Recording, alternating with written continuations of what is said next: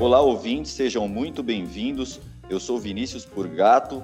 Começo essa edição do Olhar Contemporâneo, o podcast da PUC Campinas, com uma pergunta: Como você tem feito compras durante a pandemia? Eu aposto que o e-commerce, de alguma forma, ganhou espaço na sua vida, seja porque as lojas físicas estão fechadas ou operando de forma restrita, seja pela necessidade de ficar em casa para evitar exposição à Covid-19. Pois é, só em abril, segundo o relatório Web Shoppers produzido pela Ebit Nielsen, empresa de análise de dados, as compras no e-commerce brasileiro cresceram 48,3% em relação ao mesmo período do ano passado. A mudança de hábitos do consumidor, que já vinha acontecendo de forma gradual, se consolidou por exigência do coronavírus e deverá permanecer após o fim da pandemia. Mesmo aquela parcela da população que não havia experimentado as compras online, agora percebeu quão cômodo pode ser adquirir mercadorias sem sair de casa. Por essa razão, muitas empresas, sobretudo do comércio varejista, tiveram que agilizar seu processo de transformação digital para sobreviver diante da crise. Além disso, outros negócios viram a partir da pandemia a chance de otimizar processos de trabalho com o uso de tecnologias da informação e da comunicação. Essa é uma tendência para o futuro? Quem não se adaptar à nova realidade terá seu negócio ameaçado? Como atender às expectativas e às novas condições socioeconômicas dos consumidores? O setor industrial, que já via de perto o fenômeno da indústria 4.0, também tira lições dessa pandemia? Para discutir o assunto, conto com a participação do professor de Ciências Econômicas da PUC Campinas, Roberto Brito de Carvalho, e do coordenador do Núcleo de Inovação Tecnológica da Universidade, Nicolas Espoges, que é docente na Faculdade de Engenharia Química. Quem conduz esse bate-papo comigo é o jornalista Marcelo Andriotti. Primeiramente, obrigado pela presença de vocês. Professor Roberto, eu citei na abertura o comércio, que talvez tenha sido o setor mais afetado até esse momento, mas a verdade é que a pandemia tem transformado as relações de trabalho e de consumo em todos os segmentos, né? É, nós estamos aqui fazendo essa gravação pela internet, o senhor certamente já deu aula hoje usando recursos digitais, quem tem o próprio negócio está entrando no comércio eletrônico, seja de maneira mais estruturada ou apenas usando as redes sociais para divulgar seus produtos. Que momento é esse que nós estamos vivendo? Olá, Vinícius, nossos amigos ouvintes. Olá, professor Nicolas. É um prazer estar aqui com vocês para discutir esse assunto de transformação, na verdade, econômica, né, de toda a sociedade, é, e que, de fato, é um momento sui generis na história da humanidade. Embora tenhamos passado por outras pandemias em períodos anteriores, né, no século anterior, é, nada se nada pode ser comparado com o que está acontecendo agora.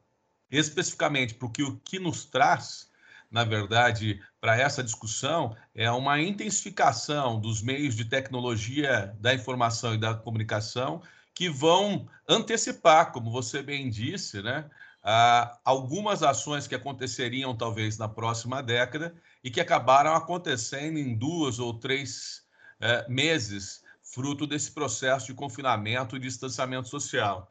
Não há dúvida que algumas atividades econômicas, como é o e-commerce, por exemplo, né, sofreram alterações abruptas no mês de abril, mas se a gente olha com a ideia do e-government né, ou e-governo, os serviços, por exemplo, prestados pelo Estado também mudaram muito.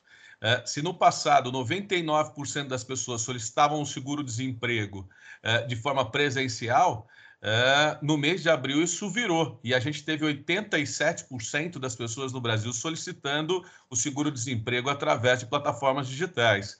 Então, nós não estamos falando só de um comércio que muda, mas também de todos os processos que já vinham acontecendo na última década. Nós chamamos isso na economia já é, consolidada pela biografia de Revolução Industrial 4.0. E essa Revolução Industrial 4.0, é, de uma certa forma, muda não só os padrões comerciais, não só os padrões de produção, mas também toda a dinâmica que a nossa sociedade está acostumada a vivenciar. só que nesse momento de uma situação, num movimento muito abrupto. Né?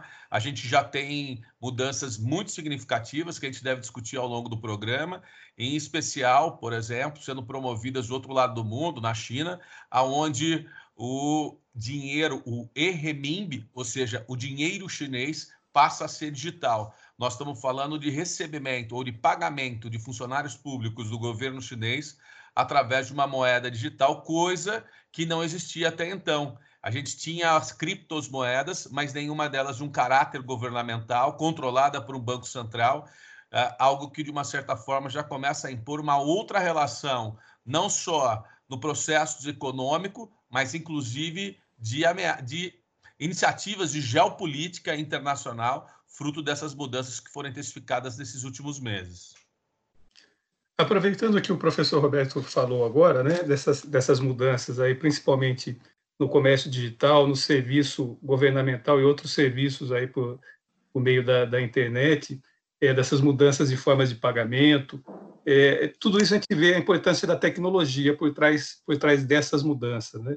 Eu queria que o professor Nicolas comentasse um pouquinho é, como que, que, estão as novidades dentro das empresas aí nessa área tecnológica, o que está sendo feito, além dessas questões que a gente é, abordou inicialmente, dentro das fábricas, estão tendo mudanças aí na, no chão de fábrica, nas plantas industriais, é, no, e, todo o esquema de trabalho das empresas aí no mundo inteiro?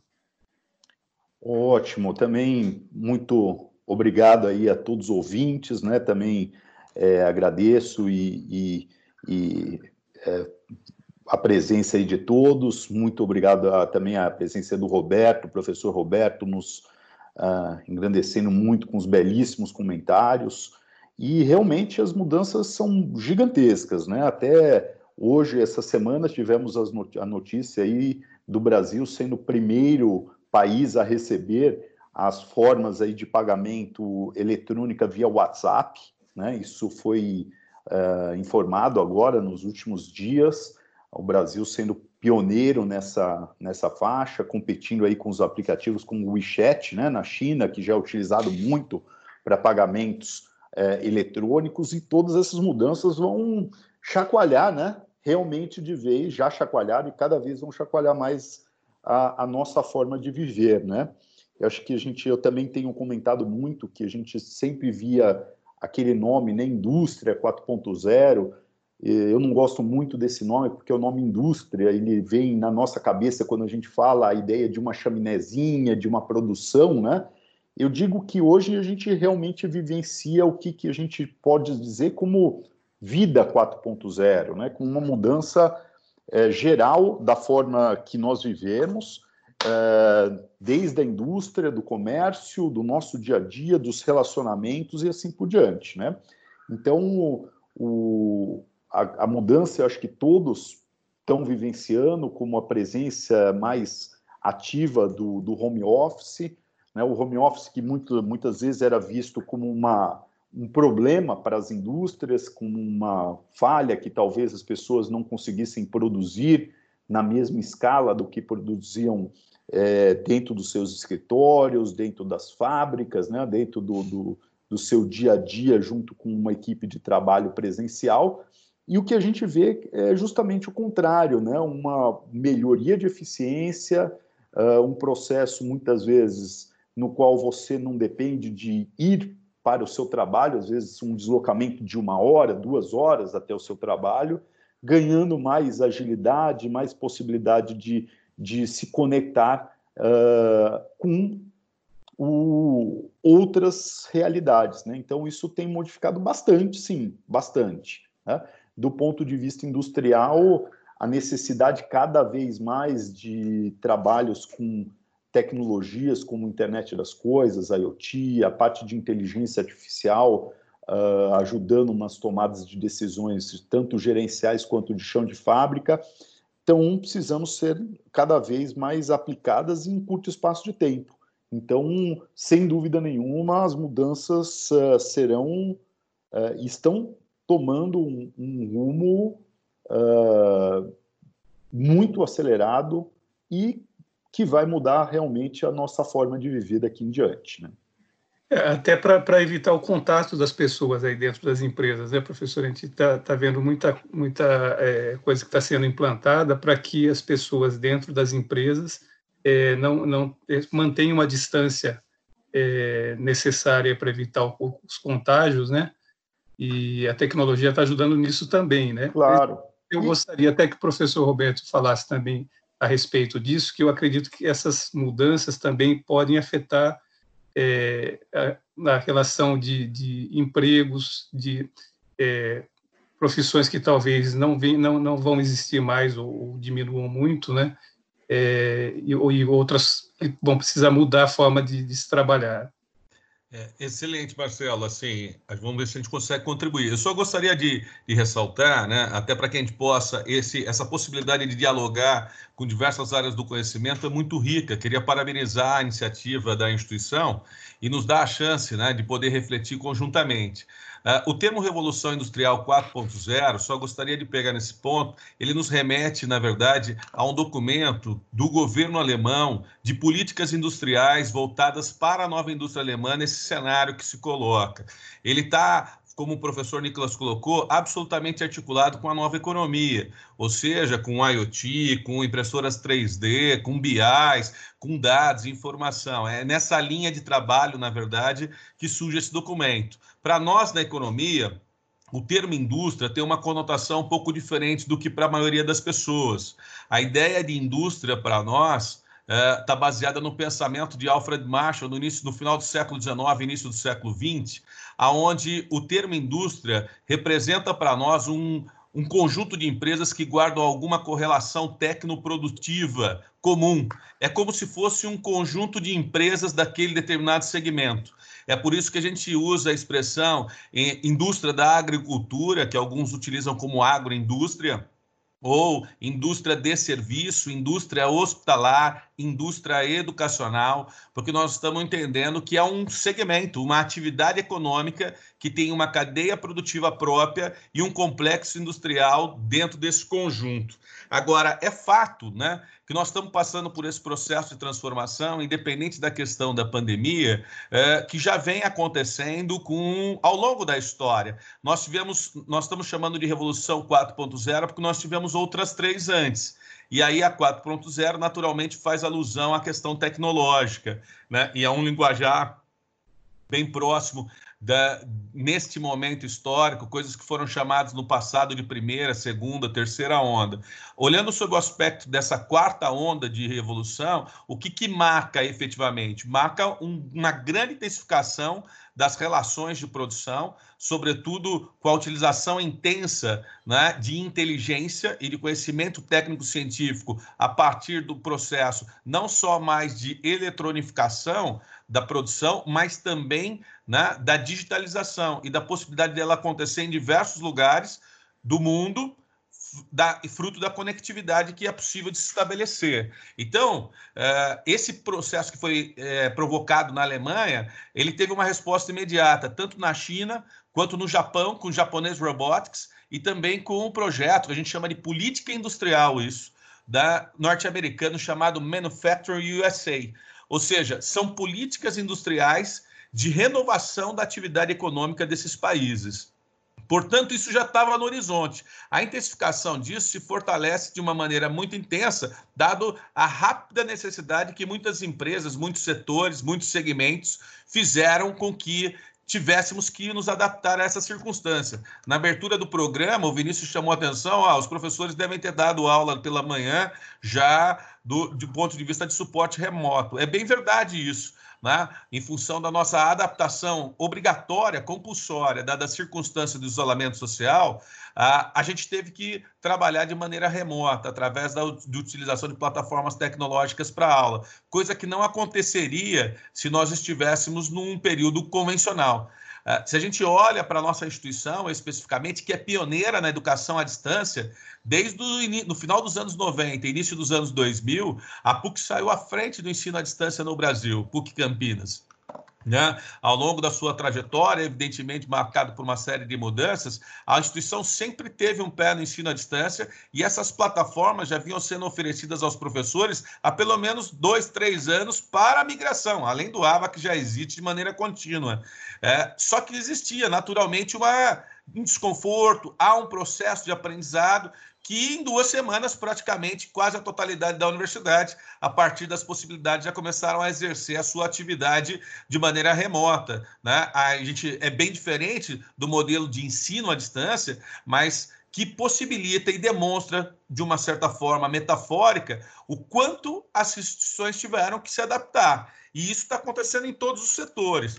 Do aspecto da, do emprego, que foi chamada a atenção pelo Marcelo, é, acho que a história nos permite olhar para isso com um certo cuidado. Então, assim como nós tivemos a primeira revolução industrial no século XVIII, onde homens destruíram máquinas porque elas estavam tomando lugares dos empregos desses, dessas pessoas no passado, todo mundo conhece isso na história na história da humanidade, é, isso também acontece com essas mudanças. E a gente pode citar exemplo mais recente da, da figura do Uber.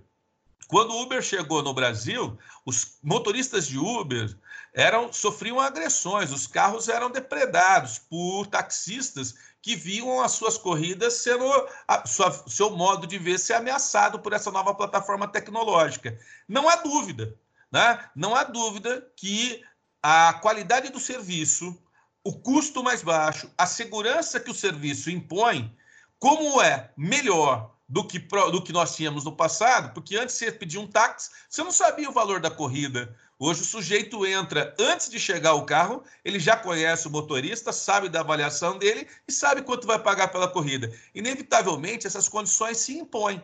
E aí, aquilo que não era, de um certo momento, desejado por parte da sociedade, em função da eficácia, da eficiência técnica e da eficácia econômica, acaba se improndo para a sociedade. E, portanto, o Uber passou, uma passou a ser a realidade. Por sinal, a relativamente comum, sobretudo para os mais jovens.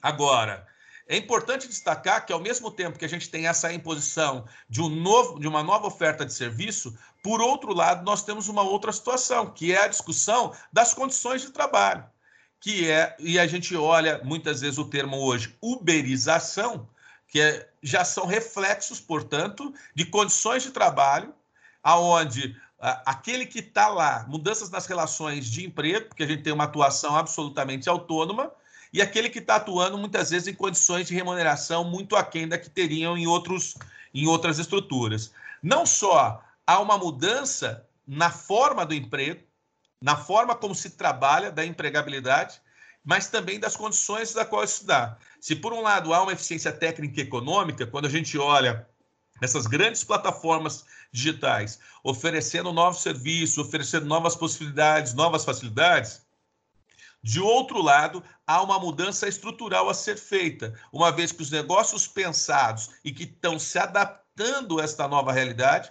talvez tenham dificuldade de competir com empresas que já nascem efetivamente nesse ambiente tecnológico. Legal, professora. É bom o senhor ter falado isso, porque é, apesar dessa necessidade, devido às circunstâncias, principalmente da pandemia, da entrada de todos os segmentos aí, de repente, no, no comércio eletrônico ou de aprimorar a questão da tecnologia, né? Essa é, transformação ela esbarra em vários aspectos. Por exemplo, para o pequeno empresário, o desafio que, que hoje é de entender essa nova dinâmica do mercado, amanhã também passa a ser uma questão é, financeira para conseguir investir em inovação, considerando aí o aumento do endividamento, do endividamento né, como reflexo da Covid-19. Os negócios que não conseguirem se adaptar correm risco de falência ou, ou ainda vai existir espaço, por exemplo, para os negócios tradicionais, é, como as lojas físicas, por exemplo, a gente vê os shoppings fechados aí, o crescimento do e-commerce, por exemplo, é, é possível dizer também que existem setores mais suscetíveis a essa transformação? Uh, não tenho dúvida. Assim, há uma grande mudança que está por vir, né, Vinícius? Alguns anos atrás eu tive numa grande empresa, um ano, dois anos atrás, tive numa grande empresa que estava trabalhando para uma grande loja de varejo. E uma coisa que já parecia clara naquele determinado momento, é que a tendência, portanto, é a diminuição dos estoques dentro dessas grandes redes. O que deveria acontecer? Em tese, haveria um ou outro modelo à disposição, digamos assim, dessas grandes lojas para você escolher uma roupa para comprar, e ao entrar no provador, o provador teria uma série de possibilidades de você verificar aquele tipo de roupa em outras estampas. E imediatamente, ao você fazer a escolha, essa produção aconteceria de imediato a partir da infraestrutura. Isso eliminaria, então, boa parte, digamos assim, da cadeia logística e de produção. Então, há todo um trabalho de reconstrução a ser feito ao longo do tempo. É fato, em contexto, que isso deve mudar, por exemplo, a forma como as empresas compram, a forma como elas armazenam e, consequentemente, toda a cadeia produtiva. É, a necessidade da adaptação, isso não há dúvida. Então, negligenciar qualquer forma, as plataformas de tecnologia, as formas de comercial, é impensável em qualquer circunstância, sobretudo nesse momento. Agora, é sempre importante destacar que, sob a ótica econômica, a discussão sobre inovação significa pressupor, portanto, que quem está na ponta são empresas que têm grande volume de recursos para investimento. A necessidade de inovar impõe normalmente de maneira orquestrada, os centros de pesquisa e desenvolvimento nos, nos, países que têm as matrizes das grandes multitransnacionais do mundo. O que, que, tem de novo nesse novo movimento que a gente percebe e, e acha isso importante? A capacidade e a rapidez que as empresas pequenas têm, que as grandes não têm.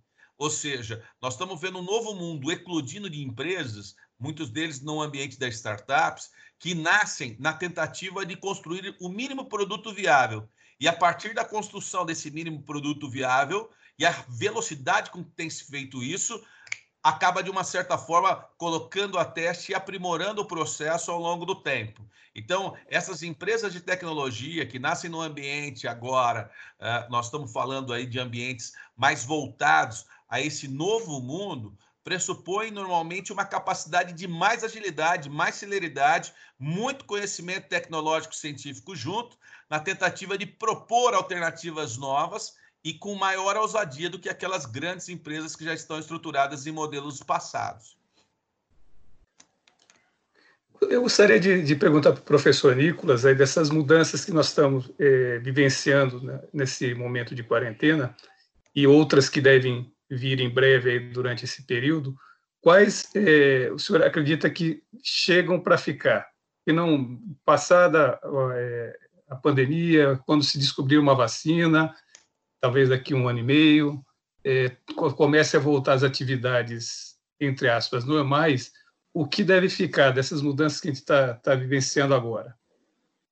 Eu acho muito interessante, aliás, os pontos colocados pelo professor Roberto sensacionais, desde a parte da, né, do, do, conhecimento do que é o nome Indústria 4.0. Agradeço muito, Roberto, que você expôs isso ao, aos nossos ouvintes, que é muito importante, né, essa, esse conceito aberto para que as pessoas conheçam com um pouco mais detalhe de onde surgiu essa história e toda essa né, da, da Alemanha para o mundo, né?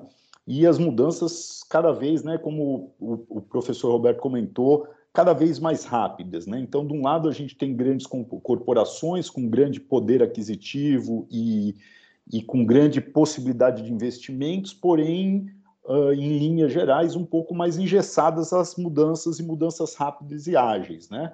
E, de outro lado, o mundo como o mundo das startups, da, da digamos, o mundo da agilidade, do desenvolvimento ágil, das, das tecnologias que vão envolver desde né, de desenvolvimento com design thinking, com outras ferramentas de desenvolvimento ágil, e, e isso sim eu acredito que vai, vai vir para ficar. Isso é um ponto muito importante, inclusive do, dos investimentos que a PUC Campinas tem feito, né? como, por exemplo, o Espaço Mescla, que tem todo um espaço de desenvolvimento de coworking, um espaço maker com FabLab, o espaço agora mescla IoT também para desenvolvimento de ferramentas na parte de IoT, uh, de inteligência artificial que a gente está trabalhando, com desenvolvimento de aplicativos, né, para realmente criar possibilidades de inovação em curtíssimo prazo uh, e que tenham realmente uma inovação substancial. Né?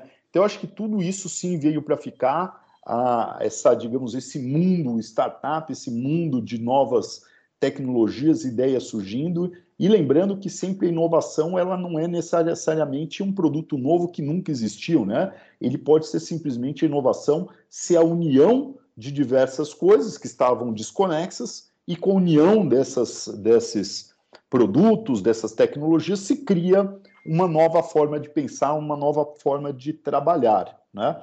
Então, isso realmente vem para ficar uh, a gente pode imaginar simplesmente o quanto isso pode nos favorecer como uh, qualidade de vida, num ponto de vista até simples. Às vezes, uh, empresas que precisavam ter grandes escritórios em grandes centros, como São Paulo, né, como Campinas, Rio de Janeiro, ou grandes cidades, hoje possam ter menos trabalhadores trabalhando localmente, com pontos de trabalhos móveis, espaços menores, menos pessoas tendo que se deslocar, e quizás, será que isso não pode nos ajudar com uma diminuição do, do trânsito nas cidades, né?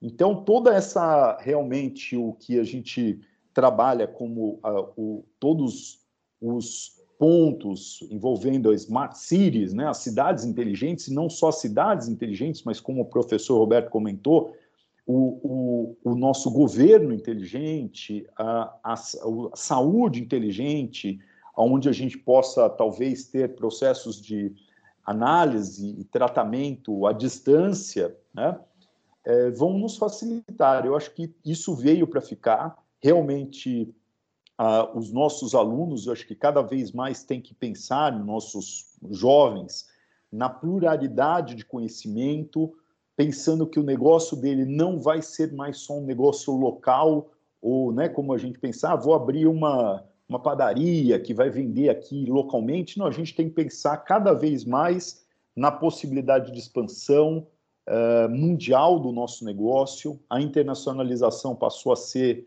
uh, uma obrigatoriedade para a grande parte dos negócios, né? É, se a gente pensar que a gente só vai ter um negócio de venda, uma loja local, já já vai vir alguma empresa, exemplo da China, que te entrega em dois dias aqui no Brasil. Por que não? Né? Então, é o que é hoje na China. Se você faz uma compra nos grandes sistemas online da China, se você comprar até as 11 horas da manhã, no mesmo dia você tem a compra na sua casa, de qualquer equipamento, de qualquer processo. Quer dizer, uh, essas mudanças de logística, de forma de trabalho, de mudança de vida, realmente vieram para ficar e não vão nos distanciar mais dessa realidade.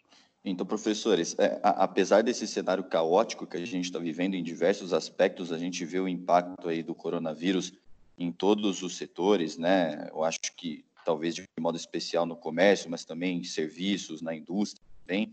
É, esse cenário ele pode ser visto também como uma oportunidade para criação de novos negócios ou expansão do, de negócios já existentes? Vinícius, toda crise, e nós estamos vivendo uma crise profunda nesse momento, né? É, na verdade, um processo de regeneração.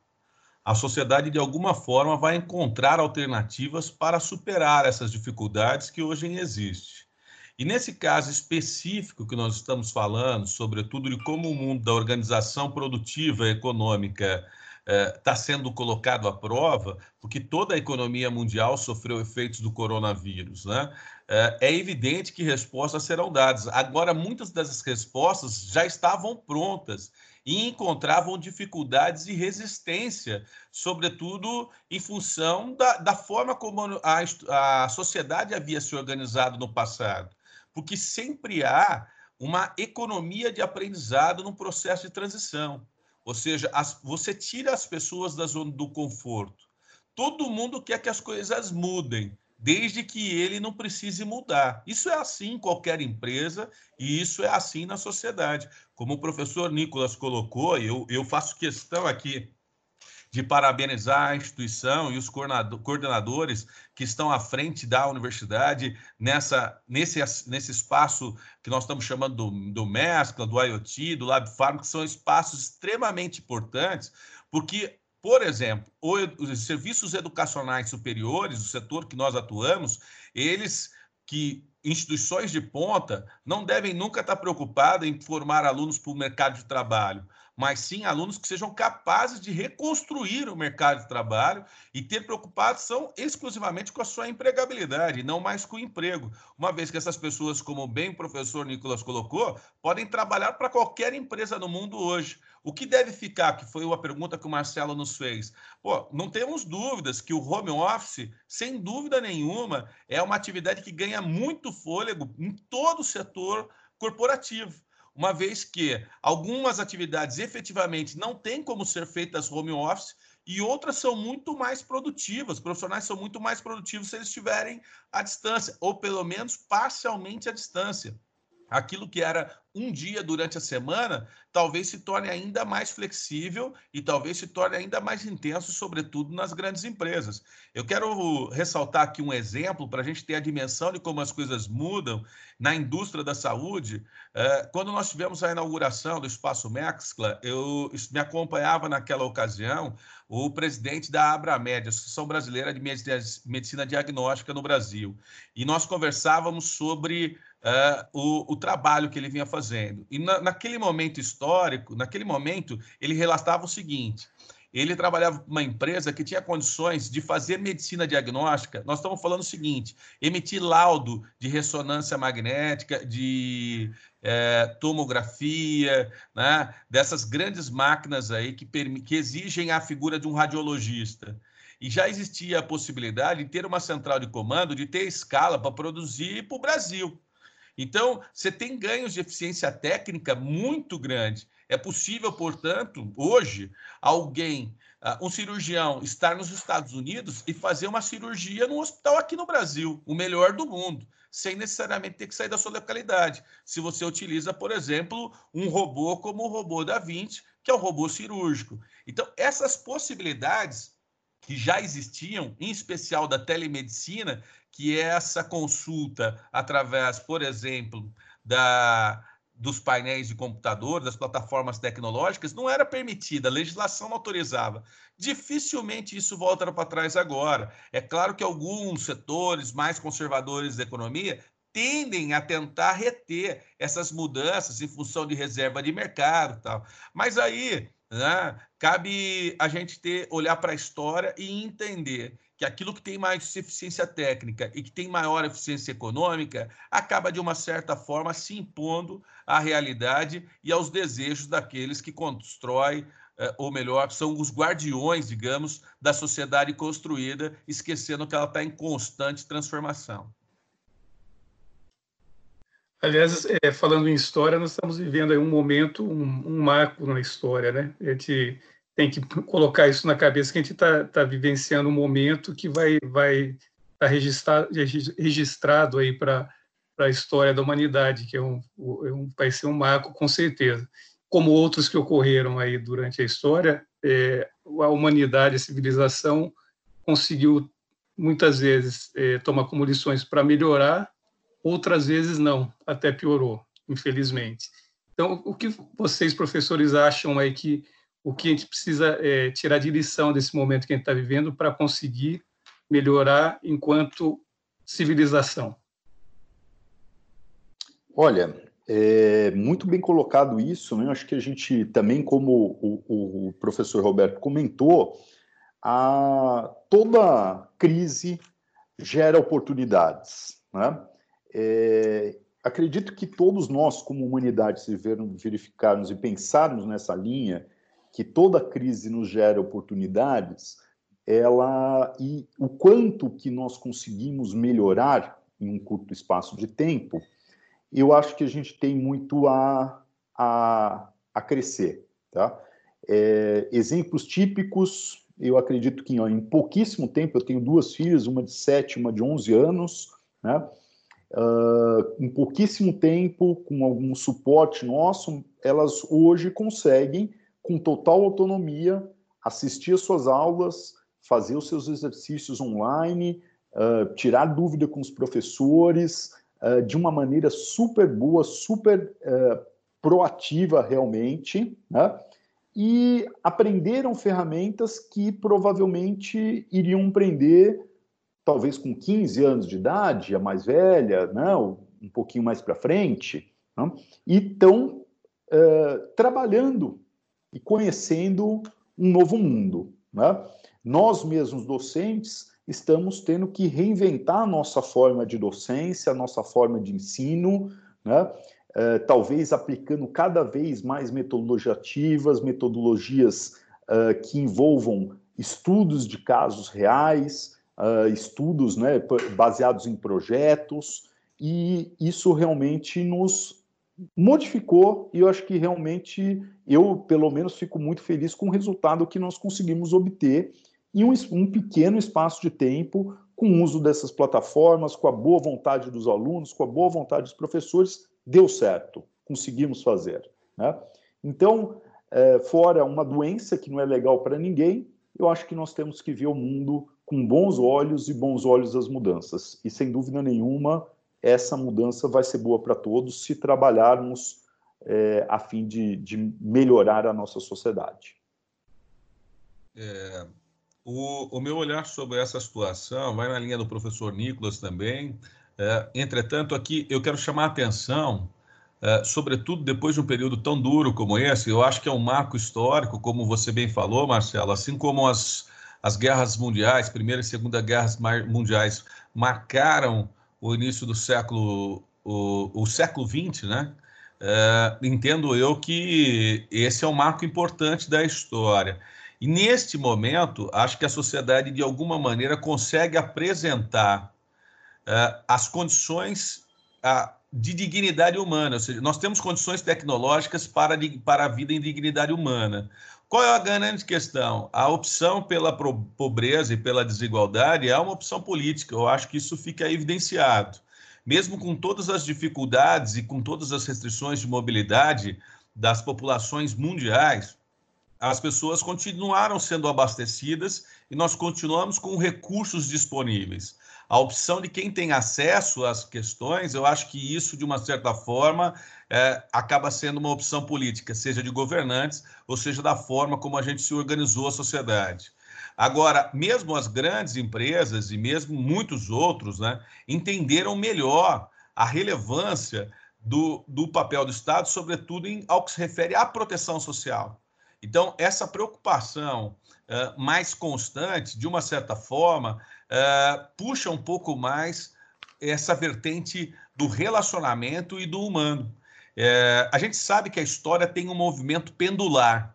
Às vezes o pêndulo vai muito para um lado, depois o pêndulo volta e volta muito para o outro lado. E nós víamos nos últimos anos, ah, sobre, não no Brasil, mas esse era um movimento mundial, de intensificação ah, da liberalização da atividade econômica e, evidentemente, de, uma, de um enfraquecimento do Estado. Eu acho que uma dimensão, um problema como nós tivemos desse porte, resgata a importância do papel do Estado, deixando claro que nenhuma empresa, por melhor que ela fosse, por maior que ela fosse, teria condições de fazer o enfrentamento disso. Então, não só as pessoas físicas, mas as próprias pessoas jurídicas, as empresas recorreram ao Estado e eu acho que o Estado volta a ganhar força, a sua importância volta a ganhar força na discussão. E de outro lado, é, esse isolamento faz com que cada um de nós possamos refletir ainda mais a importância do outro, porque por mais que tenhamos, por mais que cada um de nós tenha condições individuais de sobreviver à crise, alguns com relativa dignidade, a necessidade do contato com outro se faz imperiosa. É claro que os serviços de tecnologia da informação, as redes sociais, de maneira geral, tentam, de alguma maneira, minimizar é, e criar essa possibilidade de proximidade. É muito bom você utilizar uma tecnologia onde você consegue enxergar do outro lado do mundo um parente seu, um filho, uma filha, um irmão, uma mãe, que você precisa de um colo naquele momento, mas nada substitui o abraço. E eu acho que todos nós, sobretudo nós, professores, que temos o contato com o aluno, é muito importante fazer essa mudança e nos colocarmos nas plataformas tecno, das tecnologias Mas sentimos a falta do calor humano, inevitável isso, porque isso é insubstituível. A falta de olhar nos olhos, de tocar, de poder abraçar. Então, no meu entendimento, fica aí dois elementos muito importantes, Marcelo. De um lado, a importância da figura do Estado. De outro lado, a importância do relacionamento humano. Legal, professores, então é isso. É, a gente já está chegando ao fim aqui do nosso encontro. É, queria agradecer mais uma vez, então, aos professores da PUC Campinas, Roberto Brito de Carvalho e Nicolas Espoges, pela aula que deram aos nossos ouvintes, né, nos ajudando a compreender esse novo contexto das relações de trabalho e de consumo. Professores, sejam sempre bem-vindos bem a esse espaço, viu? Nós que agradecemos aí, muitíssimo obrigado por toda essa oportunidade e estamos abertos aí em todos os canais de comunicação para as pessoas que quiserem nos enviar algum questionamento, alguma dúvida, vai ser um prazer ajudá-los. E as pessoas que estão nos ouvindo, é, assim que tiverem possibilidade, caso não conheçam a PUC Campinas, venham conhecer a PUC Campinas, vocês vão se surpreender com o nosso espaço, com os nossos trabalhos de inovação, de empreendedorismo, de startup, que vão nos auxiliar e auxiliar todos os uh, discentes, né, alunos, e toda a sociedade na busca dessa nova mudança, desse novo mundo que está aí para acontecer. Muito obrigado. É, também quero agradecer a oportunidade, Vinícius, Marcelo, parabenizá-los pela iniciativa. É, a gente sabe que, por exemplo, um serviço como esse, ele ganha um projeto como esse, ele ganha velocidade, ganha celeridade num ambiente como esse. Então, ah, acredito que aí a instituição e as suas áreas também estão se reinventando e criando novas possibilidades de comunicação. É uma honra poder participar. Professor Nicolas, um grande prazer conversar com você. Eu sei que está à frente de, de responsabilidades grandes da universidade, sobretudo dentro dessa transformação digital. Parabéns pelo trabalho que vem desenvolvendo. E aqui quero também lembrar para aqueles que estão nos ouvindo nesse momento que não devamos temer, né? em hipótese alguma, aquilo que está por vir. A melhor forma de não ser surpreendido pelo futuro, no futuro, é construí-lo. Então, nesse aspecto, só nos cabe nos prepararmos para o novo. E aí não há como ser um negacionista. O caminho da ciência é o caminho da busca da verdade e numa instituição de caráter católica como a nossa, né, a PUC Campinas, tenho certeza que só pode emergirão aspectos e soluções positivas para a nossa sociedade, em especial para a região metropolitana de Campinas. Um grande abraço a todos que nos ouviram, nos ouviram e muito obrigado pela oportunidade. Nós que agradecemos, professores, aos ouvintes, muito obrigado pela companhia. Essa e outras edições do Olhar Contemporâneo estão disponíveis no Spotify e no site www.puc-campinas.edu.br/podcast. Fiquem bem, grande abraço e até a próxima. Tchau, tchau.